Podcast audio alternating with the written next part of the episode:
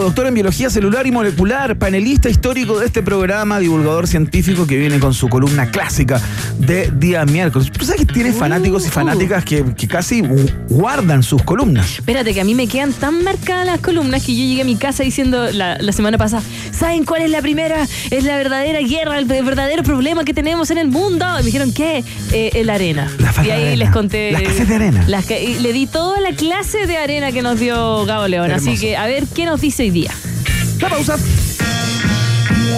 No te separes de la 94.1. Después del corte, Iván Cartagena Guerrero y Maca Catagua Hansen vuelven con Un País Generoso Nacional en Rock and Pop.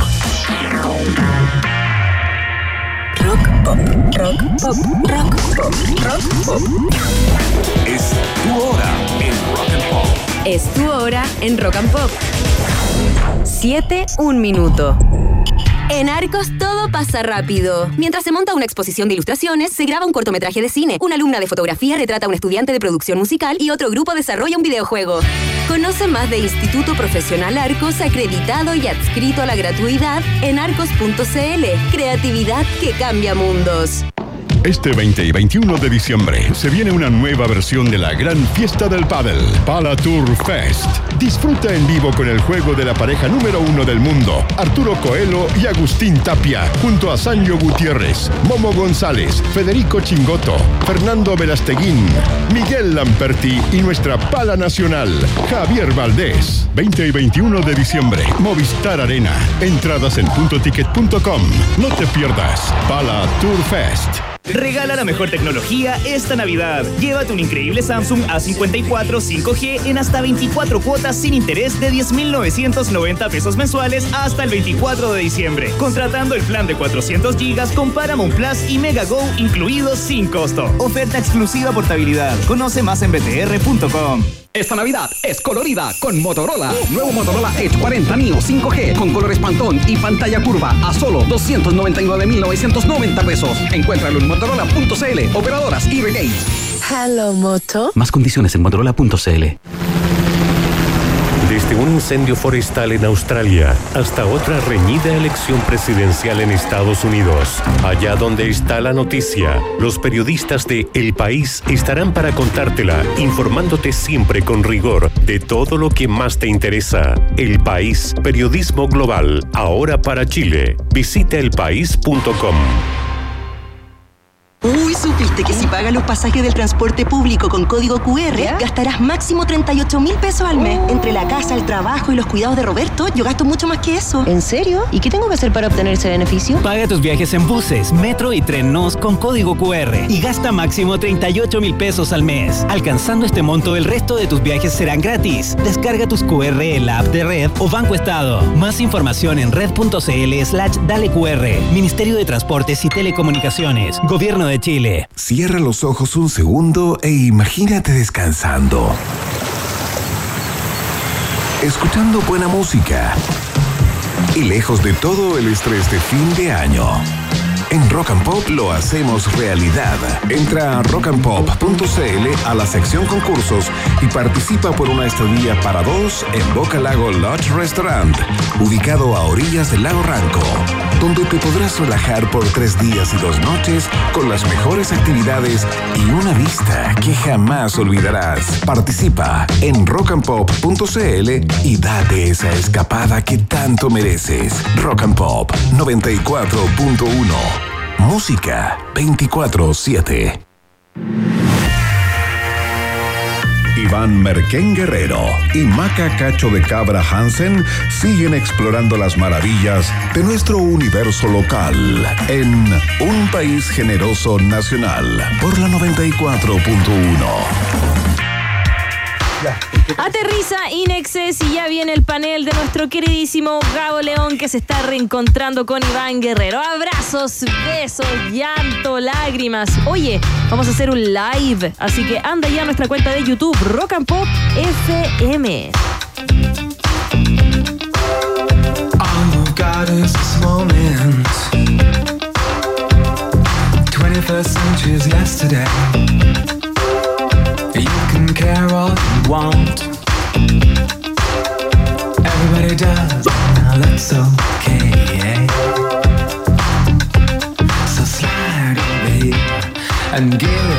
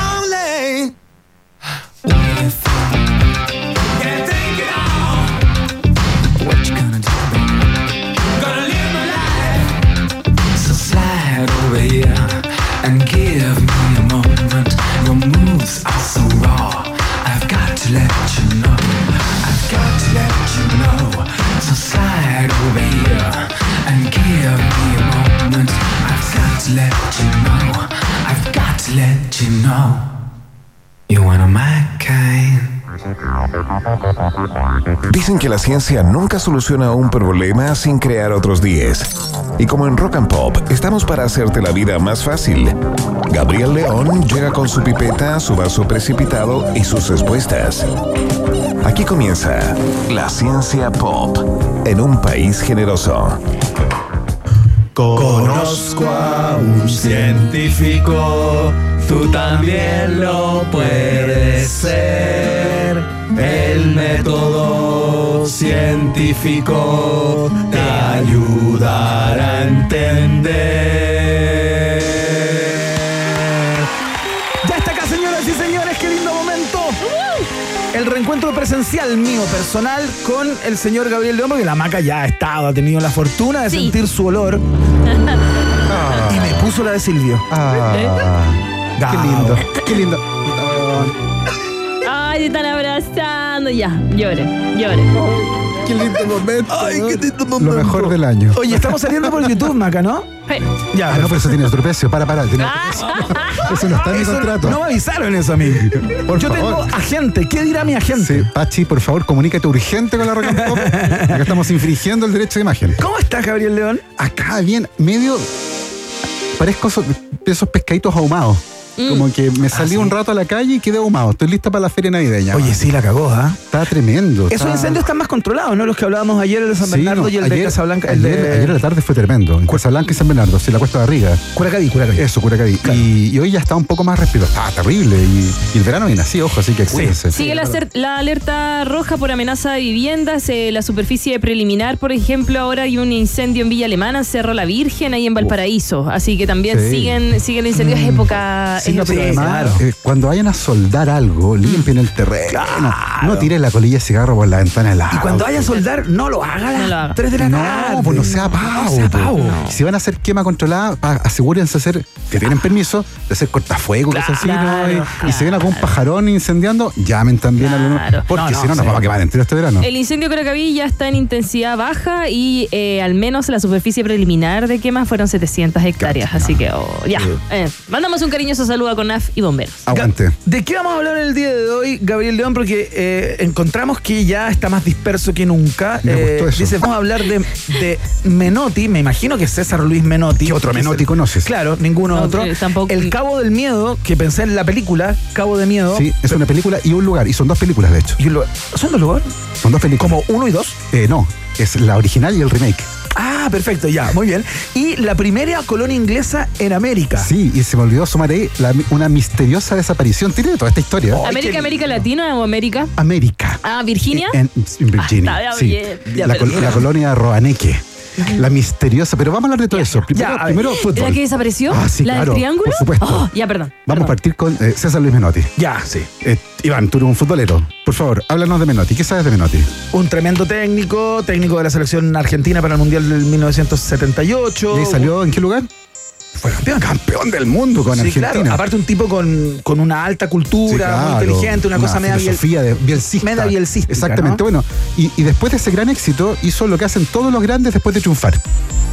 Dio charlas. Dio- claro, Obvio, seguro. charlas. Y se paseó por el mundo. Se pasó por el mundo dando charlas y acuñó un concepto que tal vez, tal vez tú lo conoces, me tinca que tú lo conoces. ¿Ya? Que es el gran concepto de Menotti en el ¿Ya? fútbol. ¿Ya? Las pequeñas sociedades. Las pequeñas. Ah, claro. ¿Has escuchado hablar de eso? Sí, pero no cachaba que era de él. Es de él. Mira. Es de él. Él lo patentó en unas charlas que dio y él hablaba de las pequeñas sociedades. Por ejemplo, alguna pequeña sociedad en el fútbol, Eh, Alexis Sánchez y el Guaso Isla. por ejemplo. Gran hay sociedad, una. Gran en sociedad. la banda No derecha. tan solo en la selección chilena, sino también en la vida. Udinese, ¿no? Sasá, por ejemplo. Sasá, otra gran sociedad. Por ejemplo.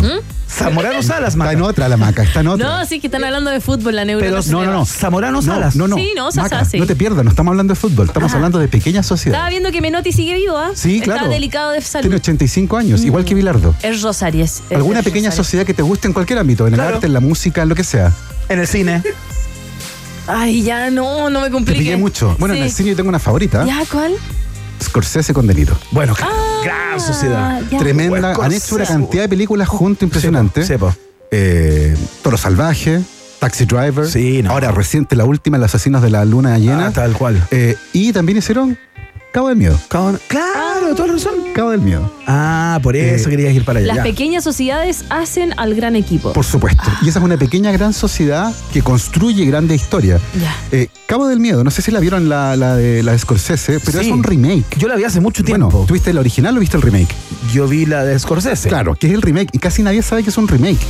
Pero está la historia original que es de los 60 en blanco y negro. ¿Ya? Y está la que hizo Scorsese con De Niro. Perfecto. Que cuenta la historia de un ex convicto que quiere vengarse de un abogado. Claro. Y lo empieza a acosar y después ya se mete con su familia.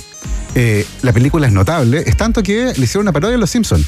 ¿Ah, sí? Cuando llegas a ese nivel, claro, pues, cuando llegas a ese nivel, cuando los Simpsons te parodian es que ya lo hiciste. Listo. Absolutamente. Eh, y es un lugar que existe el Cabo del Miedo. ¿Ya? Así como Cabo de Hornos. Claro, claro. Eh, un cabo es una porción de tierra que se mete en el océano y este es un cabo que existe y que fue bautizado como Cabo del Miedo en 1600, en el siglo XVII, Ah, ya. por unos marinos que iban llegando a América, iban rodeando la costa y encallaron ahí durante semanas. Con el peligro inminente de naufragar. Claro. Y por eso lo bautizaron como Cabo del Miedo. Perfecto. Que conservó su nombre. Y hasta el día de hoy ese lugar de Estados Unidos se llama Cabo del Miedo. ¿Se sigue llamando igual? Se sigue llamando igual. Ahora, ¿a qué diablos iban esos marinos a dejarle comida a una de las colonias inglesas en Estados Unidos? De eso vamos a hablar ahora. Perfecto. Esa es una de las colonias, de hecho, que es la primera. Fíjate que es súper interesante. Eh, durante parte importante de la conquista de América, cuando parte con Cristóbal Colón en 1492, los ingleses quedaron completamente fuera de juego. No podían competir con las dos grandes potencias que eran España y Portugal. Claro. Porque ellos tenían algo que los ingleses no tenían. Adivina qué era. Plata. Plata tenían, Barcos. Sí, plata tenían. Barcos tenían. Barcos tenían. Eh, una buena salida al mar. tenían, de una isla. El conocimiento para navegar. El conocimiento para navegar. Es y decir, mucha gente mapas, presa. mapas, mapas. Ah, no tenían mapas. Ah. No tenían mapas y además la ciencia todavía era mal vista. Era como, era como hereje. ¿Qué esa ordinariedad de Andrés explicando las cosas? ¿Qué esa cosa rara? Esa cosa rara. Las cosas Dios, son. Si Dios hace las cosas. Y el mundo es. Dios proveerá. Dios proveerá. Y el mundo es plano. Claro, y, el- y la Tierra es el centro del universo. Ah. Entonces, esa cosa de andar dando explicaciones al mundo natural es una, una herejía. Eso voy a decir cuando empiece a explicar. Oh, ordinario. qué ordinario. No, una, una vulgaridad. Para eso están los dioses. Bueno, y lentamente la ciencia comenzó a ganar su espacio y los ingleses se dieron cuenta que necesitaban ciencia, mapas, cartógrafos y instrumentos de navegación. Porque hasta ese momento, como los ingleses no pescaban mucho la ciencia, estaban obligados a hacer la versión del jardín infantil del navegante. ¿Ya? Podían recorrer el mundo, pero siempre y cuando vieran la costa. Ah, como por la orillita nomás. Por la orillita, como cuando estás aprendiendo a, a nadar. Como sin separarte mucho de la Sí, orilla. y, sí, sin sentir el fondo. Siempre tocando el fondo. Ah, buenísimo, claro. Si, claro. lo- si dejaban de ver la costa, se a llorar, estaban perdidos. Claro.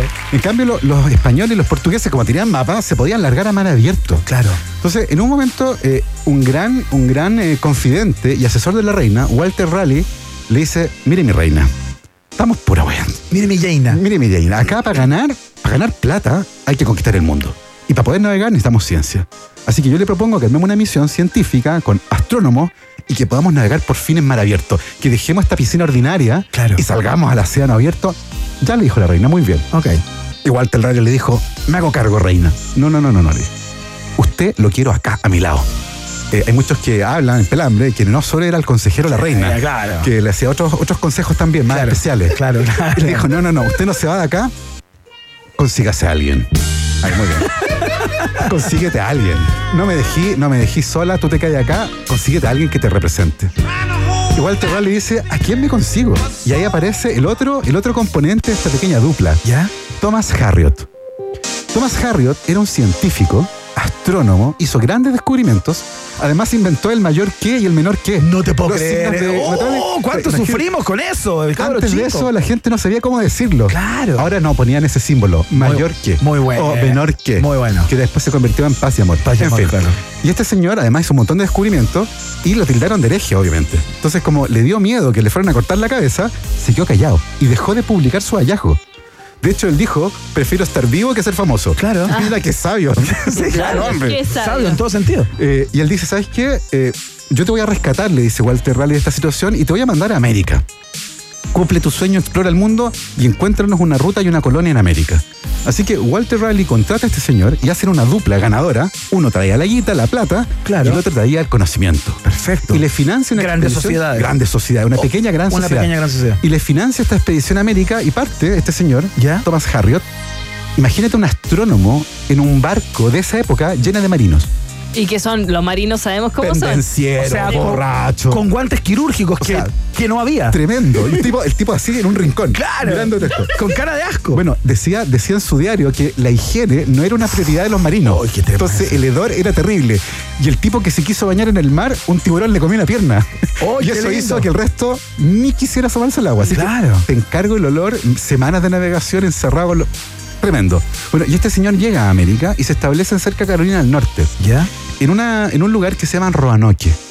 Roanoke. Y en Roanoke se establece que ya se llamaba Roanoke. estaba ahí, los indígenas lo llamaban Roanoke. indígena, claro. eh, y ellos se establecen ahí, establecen la primera colonia inglesa en América, a principios de 1600, Ajá. la colonia de Roanoke. Perfecto. Y se establecen ahí un montón de personas. Eh, cerca había una comunidad, los croatoans. Los croatoans estaban cerca, se llevaban bien. De hecho, este señor decía, tenemos que llevarnos bien para hacer comercio con ellos. Claro. Hay que venderle cosas y le cambiamos, no sé, lo que tenemos nosotros por oro. O por riquezas así tremendas. Claro. Y se establecen ahí en Roanoke con los croatoans cerquita. Y este señor dice, ok, a mí me contrataron para explorar. Así que me voy a explorar. Claro. Y este señor se larga a explorar por el interior de Estados Unidos, cerca de Carolina del Norte, recorre pantanos, camina senderos, sube cerro, atraviesa lagos. El tipo se tomó en serio la La pena. hace toda. Se lo tomó demasiado en serio, parece. ¿Por qué? Porque este señor llegó a América con influenza. Oh. Una enfermedad que los indígenas americanos jamás habían visto. Claro. Y este señor comienza a pasearse por un montón de pueblos indígenas y empieza a recibir noticias. Puta el gringo. Puta, el gringo, Menos mal. Qué manera de cagarla. Siempre el gringo al tiro. Menos mal que no fue a Torres del Paine, weón. No la incendia, weón. Bueno, Seguro empieza a una recibir fogata. noticias dos semanas después de su visita que la gente empieza a morir de manera misteriosa. Por una enfermedad nueva, nunca antes vista. Por los lugares que le iba pasando. Absolutamente. Un reguero de muerte a sus pies. Entonces él mira para atrás y dice, oye, qué raro, la gente se muere por donde yo paso. Pero, pero espérate, él se debe haber sentido mal también. No, porque la influenza era una enfermedad conocida en Europa y probablemente había brotes anuales como, Claro. como Y existe- su cuerpo estaba, tenía, tenía lo- cierta inmunidad. Sí. Perfecto. Tenía cierta inmunidad y por lo tanto él se sentía más o menos, pero no tan mal como para no caminar o quedarse encerrado en su pieza. Claro. Y por lo tanto este señor se puso a caminar y caminó tanto que diseminó por toda la zona de Carolina del Norte en, en- en esa época eh, tierra indígena. Estamos hablando de Estados qué, Unidos, de qué. Principios de 1600, Perfecto. 1620 por ahí. Ok. Y este señor empieza a mirar esto y en un momento se da cuenta. Y dice, oye, qué raro. Eh, por donde yo paso, la gente se muere. Claro. Y dice uno, bueno, este científico entonces hace la hipótesis, tal vez yo estoy contagiando algo. El problema es que en esa época no se conocían las enfermedades. Ah. No teníamos idea de lo que era una bacteria, no teníamos idea de lo que era un virus, ni siquiera sabíamos que existían las enfermedades contagiosas. Claro, era como todo causa de la magia negra, Por digamos, supuesto, como- y de lo- o de, de la mala fortuna. de los miasmas, Claro, los, los mias- olores claro. pestilentes. Entonces, a campo abierto no hay olores pestilentes. Entonces, era raro esto. Entonces, no es tan extraño que este señor en realidad no se dio cuenta de que él estaba dejando la cagada y le atribuye todo esto al paso de un cometa.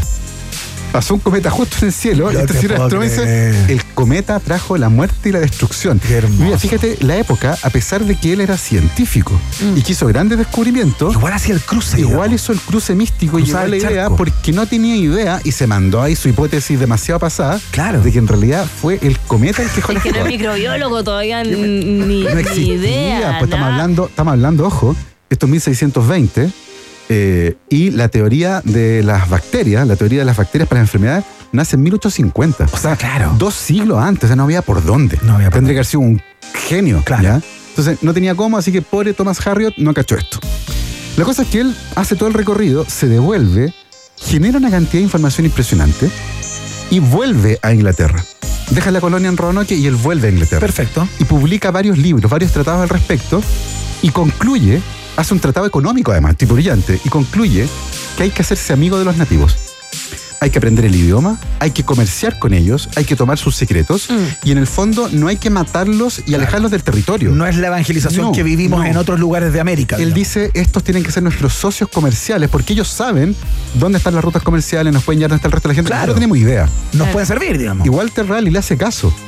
Dice, ¿sabes que tenéis toda la razón? ¿Ya? En vez de conquistar, destruir, desplazar y asesinar, Ajá. vamos a hacernos amigos de estos, de estos naciones nativos. Claro. Y con esa idea deciden reforzar la colonia en Roanoke. Ajá. El problema es que justo en esa época, los ingleses se meten en una guerra con los españoles. Perfecto. Y durante cuatro años están guerreando cerca de Europa.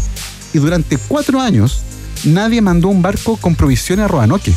Entonces imagínate una colonia nueva con 120 personas, hombres, mujeres y niños, Ingleses todos. ¿no? ingleses todos, metidos en territorio indígena, nadie habla su idioma y los dejan cuatro años votados, recién cultivando algunas plantas. O sea, se les olvidó. No pudieron ir o porque sea, estaban en guerra. Claro, estaban en guerra. Entonces no podía, no mandaron ninguna misión. Claro. Y finalmente, después de esos cuatro años, cuando la guerra se termina, mandan una misión de reabastecimiento a Roanoke. ¡Oh, mierda! Los buenos de Roanoke. uy. ¡Oh, la gente de Roanoke! La gente de América, loco, hay que ir a verla. Claro. Y llegan a la, a la colonia, Eran puro hueso. no había nadie. No, no había nadie. Nadie. No había se nada. supo qué pasó. No, No había, había ni nada. lucha, ni sangre, No nada. había nada. Se esfumaron. Pero ni indígenas. Nada. Los indígenas tampoco. Nada. No había nada. Estaba todo en orden. No había destrucción. No había sangre. No había Pero cuerpos. tierra no y había agua. señales de guerra. No Tierra y había agua. Y el asentamiento, las Estaban las, casitas. estaban sí, las casitas, todo. Ah, estaban. Estaban las casas abandonadas. Se habían esfumado y en un árbol alguien grabó con un cuchillo croatoans, Es- que eran los nativos que vivían al lado. Claro. Entonces, chuta, llegaron los croatoans y se lo... Pero, pero no había lucha. No había ni No- una señal. no había rastros de nada, enfrentamiento. Nada. ¿Ya? Los comenzaron a buscar y jamás lograron encontrar a ninguno de esos ingleses. Ni uno. 120 ingleses desaparecieron, así como en Lost, y nunca más nadie los volvió a ver. Hasta el día de hoy no se sabe No te puedo qué creer. ocurrió con ellos. Y, las Y no hay una descendencia por Bueno, ahí. los, los antropólogos eh, se tomaron en serio esta historia y comenzaron a hacer análisis de ADN en los nativos que todavía viven por ahí, Claro. tratando de buscar genes ah, europeos en ellos. Ajá. Y hay una investigación que no fue publicada, ojo con esto, y por lo tanto no tenemos certeza porque los datos no están. Pero hay un investigador que dice que encontró rasgos genéticos europeos en una población de croatoans. Y él cree, por lo tanto, que esa es evidencia que permite concluir que de alguna manera se incorporaron en esa comunidad. Qué- Ahora, más allá de esa evidencia genética, todos los historiadores que han analizado este caso ¿Ya? creen que efectivamente lo que ocurrió es que esta gente abandonada por, los- por los ingleses, dijeron, Claro. viejo, acá nos vamos a morir. Y tenemos al lado los indígenas que saben cultivar la tierra, tienen comercio, tienen, y nosotros tenemos otras habilidades, vámonos para allá. Y se cree que lo que ocurrió es que esa primera colonia, la de Roanoke, se cambió completa y se asimiló con la cultura croatoan y se convirtieron finalmente en indígenas. Y la primera colonia inglesa en América desapareció y fue absorbida por los americanos que vivían ya en Carolina del Norte. qué interesante. Pero hay, hay, hay rasgos est- estéticos que te permitirían diferenciarlos como. No, no hay nada de eso, no hay gente rubia, ojos azules, no hay nada. Porque esto fue un evento muy chiquitito, fueron pocos genes que entraron ahí. Eran 120 personas. Sí, po. Y por lo tanto desaparecieron. Sí, yo esta historia la conocía, pero más como eh, casos expedientes Sí, claro, secretos. Ah, ¿dónde Ah, está? ya, la- claro, debe haber mucha De hecho, el, el, Todo. científico se había ido de vuelta a Inglaterra. Dicen que con el barco del pirata Sir Francis Drake. Sí, de hecho Dice, tuvieron, entonces, tuvieron- ah, tuvieron como un encuentro ahí porque ellos rescataron, Eh. aparte de los marinos que estaban a todo esto anclados en el Cabo del Miedo. Claro. Porque están todos los elementos que van eh, conformando esta historia. Es fascinante la idea. eh, es muy interesante lo que ocurrió con la enfermedad de Thomas Harriot, que Claro. mató a un montón de nativos. Dicen que fue el primer genocidio no intencional. Y, y finalmente, esta dupla eh, de, de Walter Raleigh y Thomas Harriot fracasa. Porque no lograron convencer a los ingleses de que era mejor hacerse amigos de los nativos y comerciar con ellos que sacarlos de la tierra y exterminarlos. Y finalmente el plan de conquista consistió en eso. Claro. Los ingleses llegaron, igual que los españoles y los portugueses, a desplazar a los nativos, a asesinarlos y a quedarse con sus tierras más que intentar comerciar con ellos. Eh, la historia de esta pequeña dupla, de esta dupla tan exitosa, ¿cierto? Esta pequeña sociedad que fue tremendamente exitosa, permitió finalmente que los ingleses se dieran cuenta de lo importante que era la ciencia para la navegación y la conquista del mundo para ganar plata. Y finalmente establecen la primera colonia que sobrevive, que es Jamestown.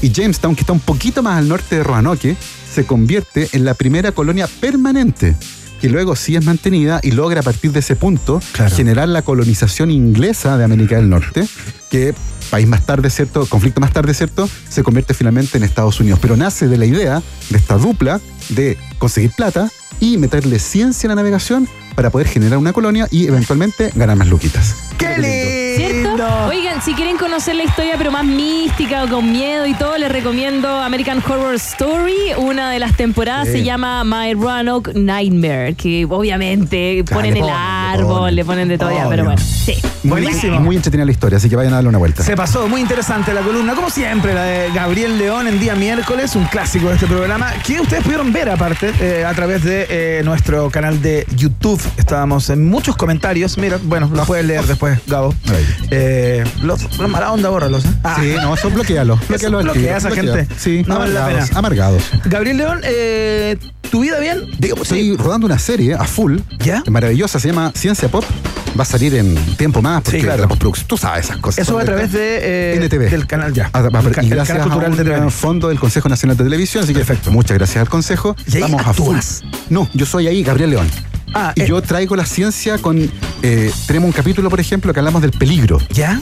Y tenemos a un neurocientífico que nos habla del peligro como emoción. Perfecto. A un diseñador que nos habla del peligro como concepto, cómo hace uno un símbolo de peligro. Qué buena. Y un toxicólogo que nos habla de, de qué es lo peligroso que hay en nuestras casas hoy versus 40 años atrás. La raja. Precioso. Qué entretenido. Y quiero que el próximo miércoles hablemos del resumen del año, obvio. Hagamos esta cosa tan creativa. De- pero por favor. Lo bueno, lo malo y lo feo del 2023. Fantástico en materia de ciencia, por supuesto. Súper. Lindo, Maca, ¿no? ¿Qué prefieres, una canción o saludamos a nuestros auspiciadores? Una canción. Ya, esta es y para después ti. saludamos a nuestros. Ya, esta es para ti, Gabo, es Led Zeppelin. Me encanta. ¿Te Rock and roll, vamos. Buena. Esta es como para manejar, pero lento, ¿ah? Sí, por favor. Que la gente estaba media loca en las calles, ¿cierto? Ya. Seguimos en la compañía de un país generoso. ¿Vamos a seguir con el live? ¿Eh? Ah, va a seguir el live. Entonces la canción hay que bajarla porque no tenemos los derechos de esto. Ah, ya. Pero puedo hablar encima de la canción y así no pasa nada, ¿cierto? Ya, no, no. Sigues en la 94.1.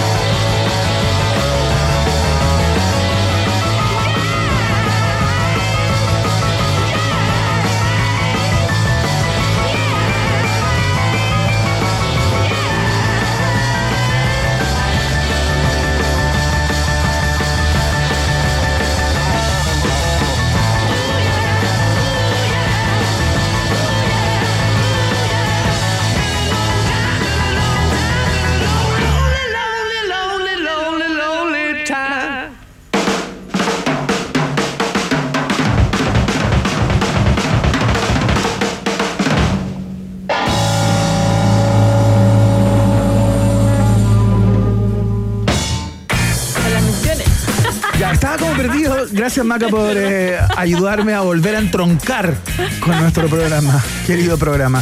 Saludamos a nuestros amigos y amigas de Arcos, porque actuación, fotografía, cine, comunicación audiovisual, composición y producción musical, ilustración, animación 3D son solo algunas de las alternativas que te ofrece. Es tiempo de creatividad. Estudia en Arcos y descubre un lugar tan distinto y artístico como tú. Conoce más en arcos.cl. Arcos, creatividad que cambia mundos.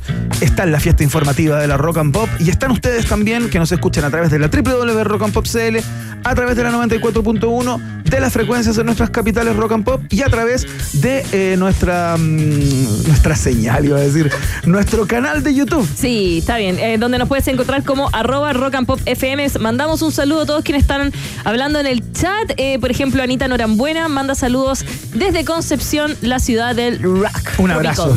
Bacán, Conce. Ya. Oye, todo, todo el mundo está diciendo que le mandes saludos a la persona con que te vas a ir a juntar a tomar un patache. Ya. Pausa y volvemos. Hacemos un pequeño alto y al regreso Iván Piripao Guerrero y Maca Cachureos Hansen vuelven con un país generoso nacional en Rock and Pop. Temperatura rock. Temperatura pop. Temperatura rock and pop. En Santiago. 28 grados.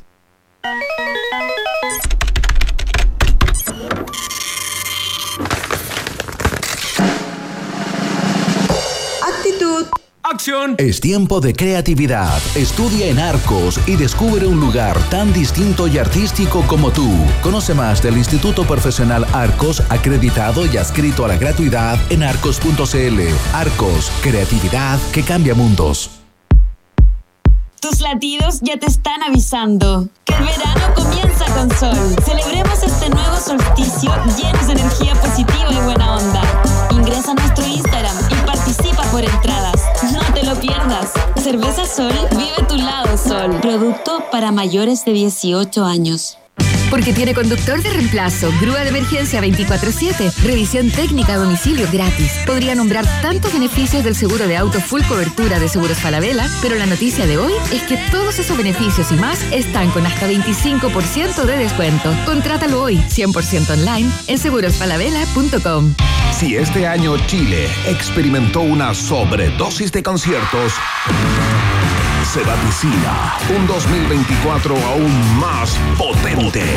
Y existe una credencial con el poder de abrirte las puertas a los más deseados. La, credencial, dorada Rock and Pop. La única que te asegura un ticket doble para todos los shows del próximo año donde seamos radio oficial. Participa por la tuya en rockandpop.cl.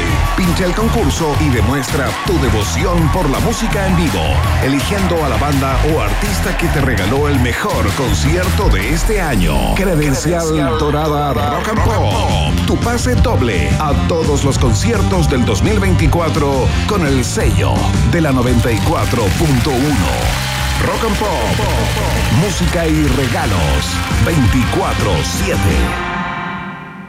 Porque en Blackside sabemos que diciembre es el mejor mes para regalar. Te invitamos desde el sábado 16 hasta el domingo 24 a nuestra doble venta de garage navideño. Sí, dos posibilidades de encontrar tu merchandising favorito. Ven y acompáñanos en Café Subida, Pedro de Valdivia Norte, 691 Providencia y en la terraza del Mall Plaza Egaña. Ya lo sabes, en diciembre los regalos llegan por dos en la doble venta de garage navideño Blackside. Más información en arroba Blackside Merchandising. Otra de Blackside. Calidad y exclusividad en merchandising.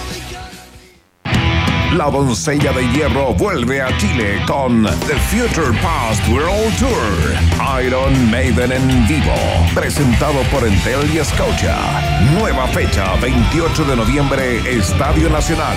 20% de descuento para clientes Entel pagando con tarjeta Scotia. Entradas en ticketmaster.cl. Iron Maiden en Chile. Producen DG Medios y Move Concert. Más info en dgmedios.com. En la 94.1, Maca, Chica y Eye Hansen e Iván Señor Lápiz Guerrero continúan haciendo contacto con las nuevas formas de vida inteligente en un país generoso nacional de rock and pop. Estimados pasajeros, pónganse cómodos y prepárense para el despegue. Llegó el momento de subirte al DeLorean de la 94.1 y viajar por la historia de nuestra cultura pop. Es el viaje en el tiempo en un país generoso de la rock and pop. Primera estación.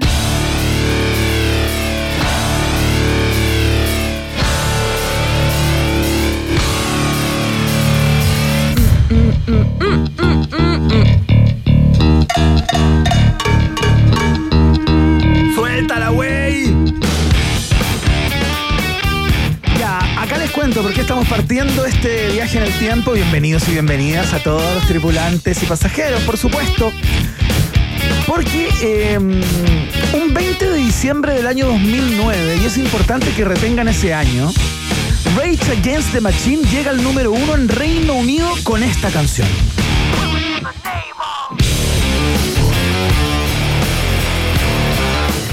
Si retuvieron el número del año 2009, les parecerá profundamente extraño que una canción que aparece en el primer álbum de la banda norteamericana, su, su disco homónimo llamado Rage Against the Machine, en el año 1992, llegue al número uno en Reino Unido más de una década después. Y esa es la historia que les quiero contar hoy.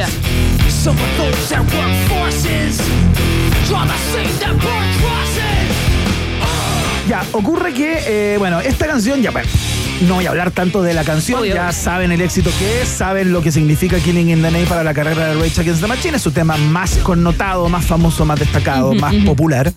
Eh, es un tema que trata justamente, entre otras cosas, una temática que es bastante permanente en eh, las, las líricas de Rage Against the Machine, que tienen que ver con los abusos policiales contra población, eh, no sé si indefensa, pero per- permanentemente mancillada, ¿no? En este caso, contra un señor llamado Rodney King. ¿Quién es Rodney King? Es un tipo que trabajaba como taxista y el 3 de marzo del año 1991 fue perseguido en una autopista por la, po- por la policía a altísimas velocidades. King se negó a, pa- a- a- a parar, digamos, cuando se le indicaba con las luces y las sirenas, toda esa acuática. Y tras saltarse varios semáforos, señales de alto, se paró en el distrito de Lakeview Terrace y eh, King que tenía antecedentes por conducir bajo los efectos del alcohol eh, y del que se creía había eh, consumido una droga llamada fenciclidin fenciclidin que no sé lo que es Ya. imagino que es un medicamento no sé se resistió al arresto y fue derribado, inmovilizado y golpeado por cuatro miembros de la policía estando esposado. Ya. Te quería dar como ese contexto para que cachis de qué va esta, esta canción y, y cuál es el tema. Pero lo interesante de toda esta historia es que Killing in the Name, la canción insignia de Rage Against the Machine, se transformó en número uno en eh, Gran Bretaña eh, más de una década después de que saliera, a propósito de que fue parte de una campaña.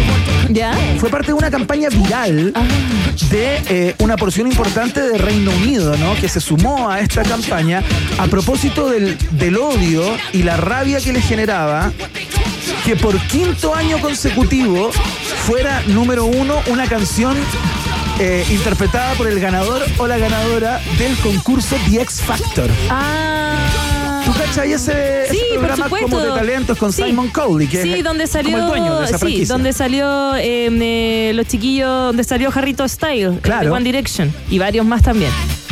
Tal cual. Ya, los ingleses, o parte de la población inglesa, estaba chata de que todos los números uno, eh, cada vez que terminaba una temporada, era del número uno, cantante sí, que sí, ganaba sí, y que grababa su primera canción o la canción Claro. que grabara. Y se empezaron a articular, se empezaron a articular, pa, y se empezó a surgir un movimiento anti-X Factor y que empezó a definir que la canción que tenía que convertirse en el número uno, como haciéndole frente a esta canción a Claro. propósito de la temática, era Rage Against the Machine con eh, Killing in the Name. Estupendo. Y lo lograron. Y funcionó.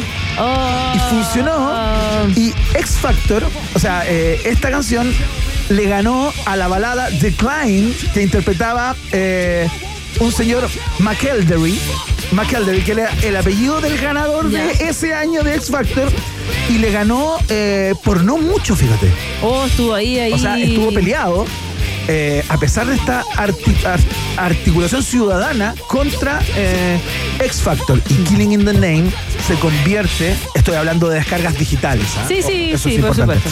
Descargas digitales le gana eh, por 50.000 copias, por 50.000 descargas. le gana a la canción de X Factor pero y se cumple el objetivo. Qué bueno, me gusta cuando se unen y se logran cosas así. Aunque a mí me gusta igual The X Factor. Me gusta cuando descubren talentos nuevos. Aunque The Climb no es una canción de él, era, es de Miley y que la interpretó de North. De hecho, es de Hannah Montana. Ah, perfecto. Pero igual, bacán que haya sido La Killing canción que the te Name. cuenta con la cual se iba a transformar en número uno si no aparecía Killing in the Name. Oh. Esa historia, bizarra, extraña, sacada de las catacumbas del rock, es la primera estación del día de hoy. Vamos a la siguiente. Próxima estación. Comienza la misa. de medianoche. Oh. Oh. ¿Qué te parece esta canción, Magagata? Bonita, me gusta Alan Parsons. Increíble Alan Parsons. 20 de diciembre de 1948 nace este ingeniero en sonido, productor, músico, compositor, cantante. Alan Parsons, líder de uno de los grupos esenciales del rock sinfónico de los 70 llamado The Alan Parsons Project, ¿no? Pero la historia de este tipo, hay muchas personas que no saben, por ejemplo, y aquí les voy a contar, que este colega trabajó y tuvo la posibilidad, siendo casi un alumno en práctica, ¿Ya? De trabajar en algunos de los discos más importantes de la historia del rock. Ah, sí. Así nomás. Eh, Alan Parsons estuvo, eh, de hecho, como un aprendiz de las perillas en Abbey Road de los Beatles, en Let It Be de los Beatles y en The Dark Side of the Moon de Pink Floyd.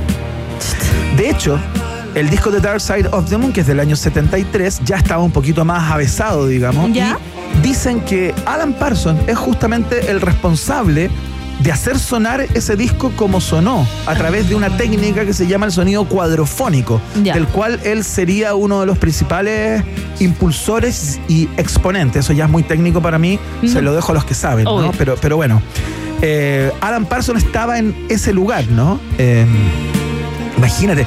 De hecho, en el documental de, de Peter Jackson, de la grabación del Let It Be, en una en la típica escena cuando están tocando los Beatles en la terraza de, eh, de, mm, de Apple, del sello, eh, que es un adulto, el último concierto que dieron los Beatles, ¿no? Muy célebre. Aparece en un momento un jovencísimo Alan Parsons que estaba ahí con su mesita haciendo el sonido, ¿cachai? Ay, haciendo el sonido de. Saludos esa pa' mi mami. Saludos para mi mami.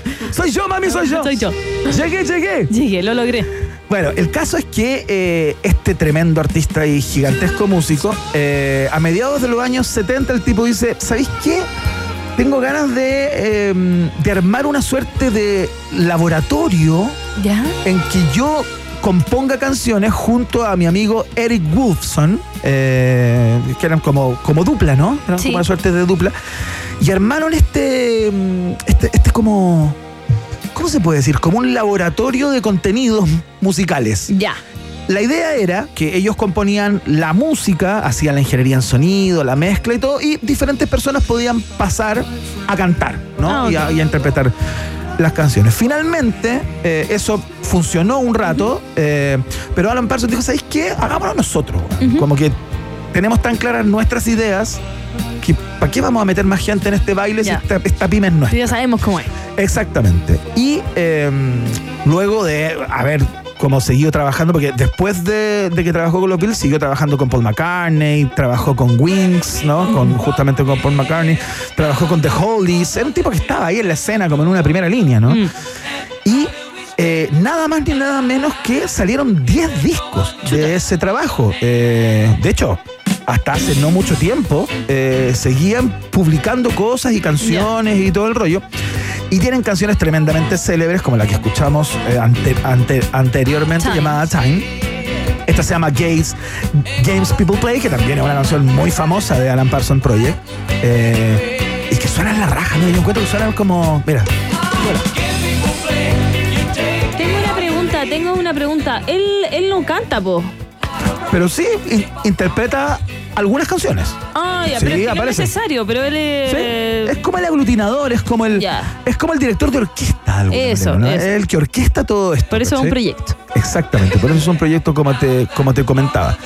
Y eh, bueno, el tipo, sa- ¿sabes que se presentaron en vivo solamente una vez? ¿En serio? Exactamente. Nunca realizaron giras de presentación de ninguno de los discos y únicamente hicieron un concierto en el 90, en la Night of the Proms, poco antes de la disolución del grupo. Es como con esta nos despedimos. Con, con esta despedida esta va a ser la única vez que nos van a ver y son los compositores de esto. Ah, ay, in the sky. El otro día me pasó una cosa muy divertida. Iba en el auto y de repente suena esta canción y iba con mi hijo de nueve años. Y me dice, oh, me encanta esta canción. Y yo digo, así lo miro para el lado y digo, es imposible que le encante esta canción porque esto es Alan Paso Project. Tú no conoces a esta banda, ni tienes dónde escucharla. Papá, suena todo el rato en TikTok. Está como eh, en esos como revivals, ¿no? Sí, sí. Se está usando como para, algunas, para algunos videitos. Sí, hay, hay hartas. Así es que así se van eh, como renovando. La cagó. Como la canción de Crystal. La canción de Crystal está saliendo. Tubi, tubi, tubi, tubi. Sí, no. ¿Sale Sí, una canción de Crystal Ah. que le dolía la guatita. No, Qué bueno, no, llegué está en mi algoritmo. Ya, qué bueno. sí, qué bueno. Ahora que lo hablamos va a estar. Ahora que lo dije, Ahora sí, el ya está dentro del teléfono. Sí, te escuchó y listo. Ya, con este gigantesco eh, nos vamos a la siguiente estación. Próxima estación.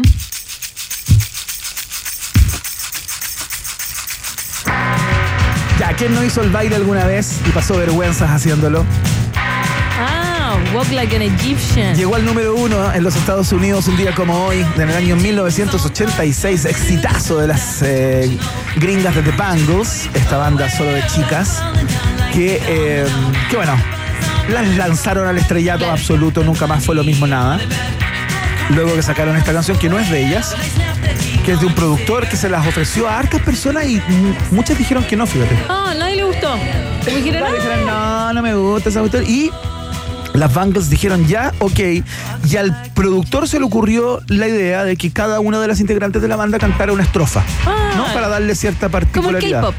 Como el Claro, claro. Claro, claro, tal cual, como el K-pop. Eh, y hubo problemas con la baterista, fíjate. Ah, Hubo problemas en la grabación porque a- a- al productor no le gustó cómo cantó Debbie Peterson, que es la baterista de la, man- de la banda, y solo la dejaron relegada a los coros, ¿no? Y se generó como una tensión dentro del grupo a propósito Era como la de eso. Victoria Beckham del grupo, porque tú sabías que Victoria Beckham le apagaban el micrófono. ¿En serio? Y ella no cantaba. Era ella solo, como diríamos ahora en, en coreano, ella era la visual, la visual del equipo. Solamente el No cantaba, sí. Mira, Sí. qué heavy. No tenía idea. Pero Bueno, A mí me encantaba ella, yo quería ser como ella. El caso es que aparte de relegarla a los coros, Mm. eh, se la cagaron con la batería porque el, el productor dijo, ¿sabéis qué? Vamos a tocar con caja de ritmo esta canción. Y tampoco tocaba la batería.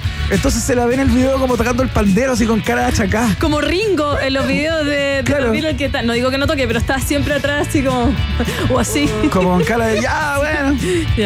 Bueno, eh, el caso es que, bueno, seguramente han visto el video, pero a mí lo que más me impresionó es la motivación que tuvo el compositor de esta canción, que se llama Liam Stenberg, eh, que escribió la canción. ¿Tú cachai qué- por qué escribió esta canción y por qué Walk Like an Egyptian? No tiene nada que ver con la cultura milenaria egipcia ni con alguna reminiscencia histórica, sino que tiene que ver con que este tipo eh, de repente estaba ahí y vio en un ferry eh, que Ok. las personas caminaban como torpemente para mantener el equilibrio. Y las poses en que las personas quedaban para mantener el equilibrio le, le recordaron algunas pinturas y relieves del antiguo Egipto. Estaba en Tusi. Cáchate la, cáchate la vuelta. Sí.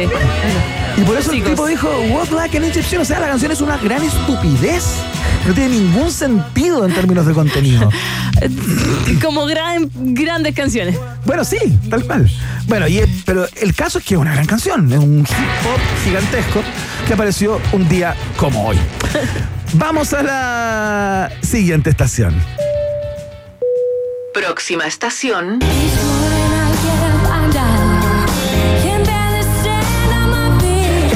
Somebody to Love, por supuesto, de, eh, de Queen, pero quien está interpretando es eh, la protagonista de esta estación, ¿no? Es eh, la actriz y cantante norteamericana Brittany Murphy.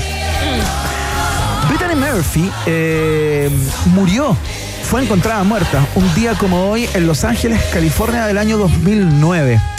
Eh, es una actriz que seguramente usted conoce o la recuerda como, como Ty Fraser, por ejemplo, de la película Clueless del año 1995.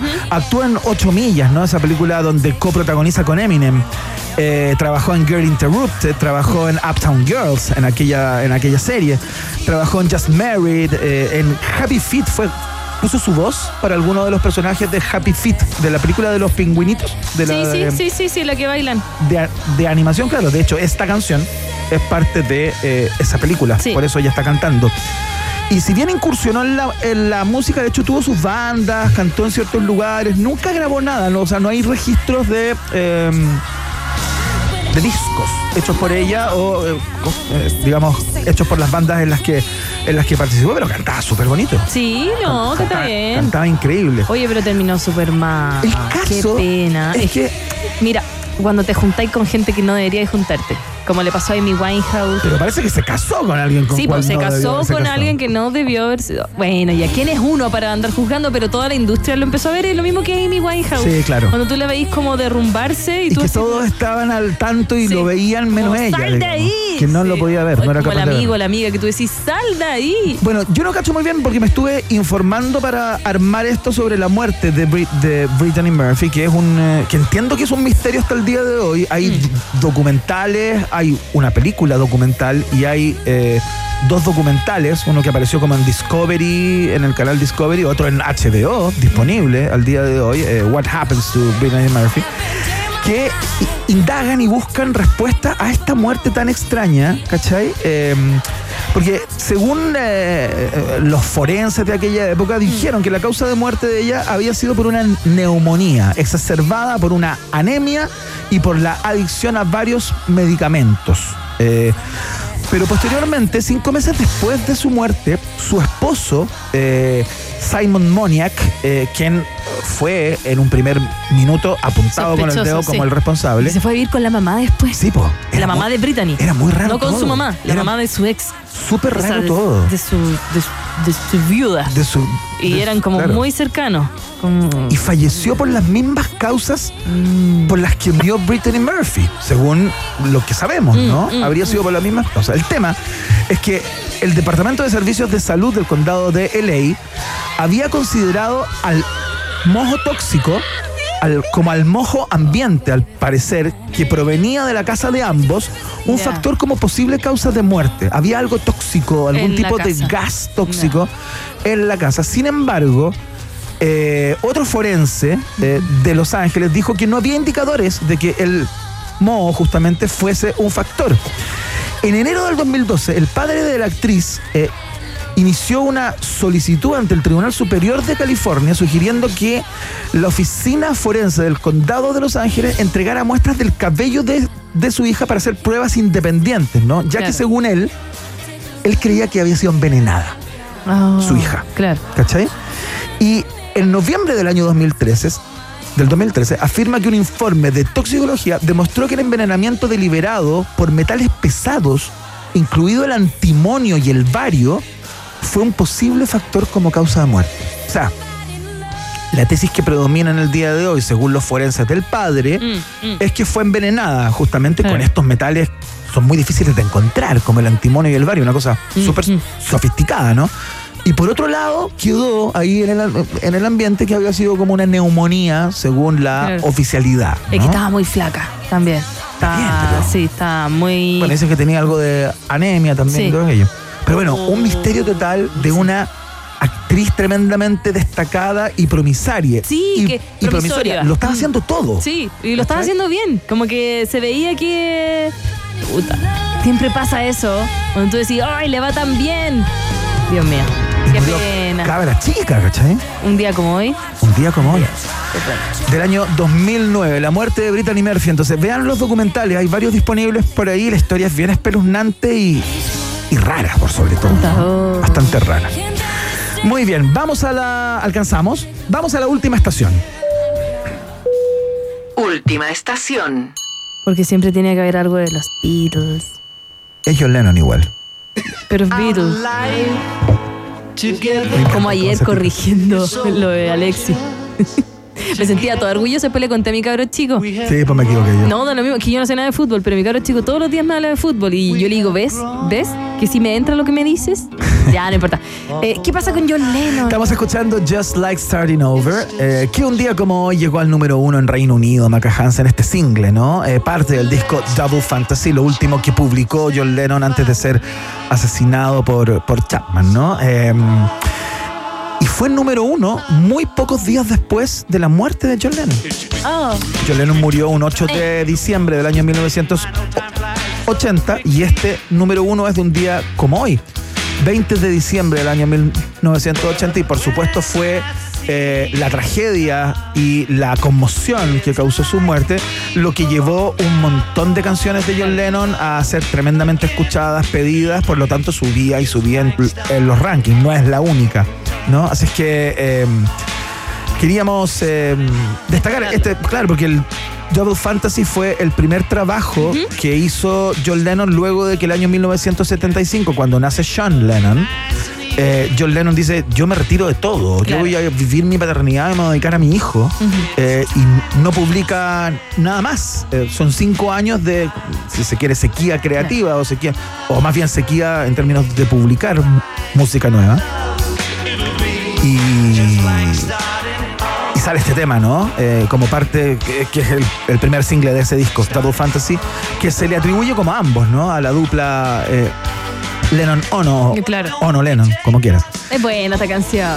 Es una tremenda canción de un tremendo disco. Si no han escuchado el Double Fantasy de John Lennon, eh, dense el tiempo porque está repleto y plagado de hits. Quizás el disco de John Lennon que más canciones eh, vas a conocer, aunque no lo hayas escuchado nunca. Así es que con esta tremenda canción, Just Like Starting Over de John Lennon, estamos cerrando el viaje en el tiempo del día de hoy. Muchas gracias a todos por participar y por viajar con nosotros. No se lleve la mantita. Tremendo viaje el sobrecargo, Iván Guerrero. Uh, Un día como hoy también murió Carl Sagan, pero como una vez también habíamos hecho Carl el Sagan, nacimiento. Te sí. había hablado hace Sí, poco. hace del poco hablamos de él. eso no lo incluí acá, pero gran divulgador científico. Tremendo, ¿ah? Qué gran viaje. Y dicho esto, nos vamos a los resultados de la pregunta parcial de un país generoso. ¿Eso? Los resultados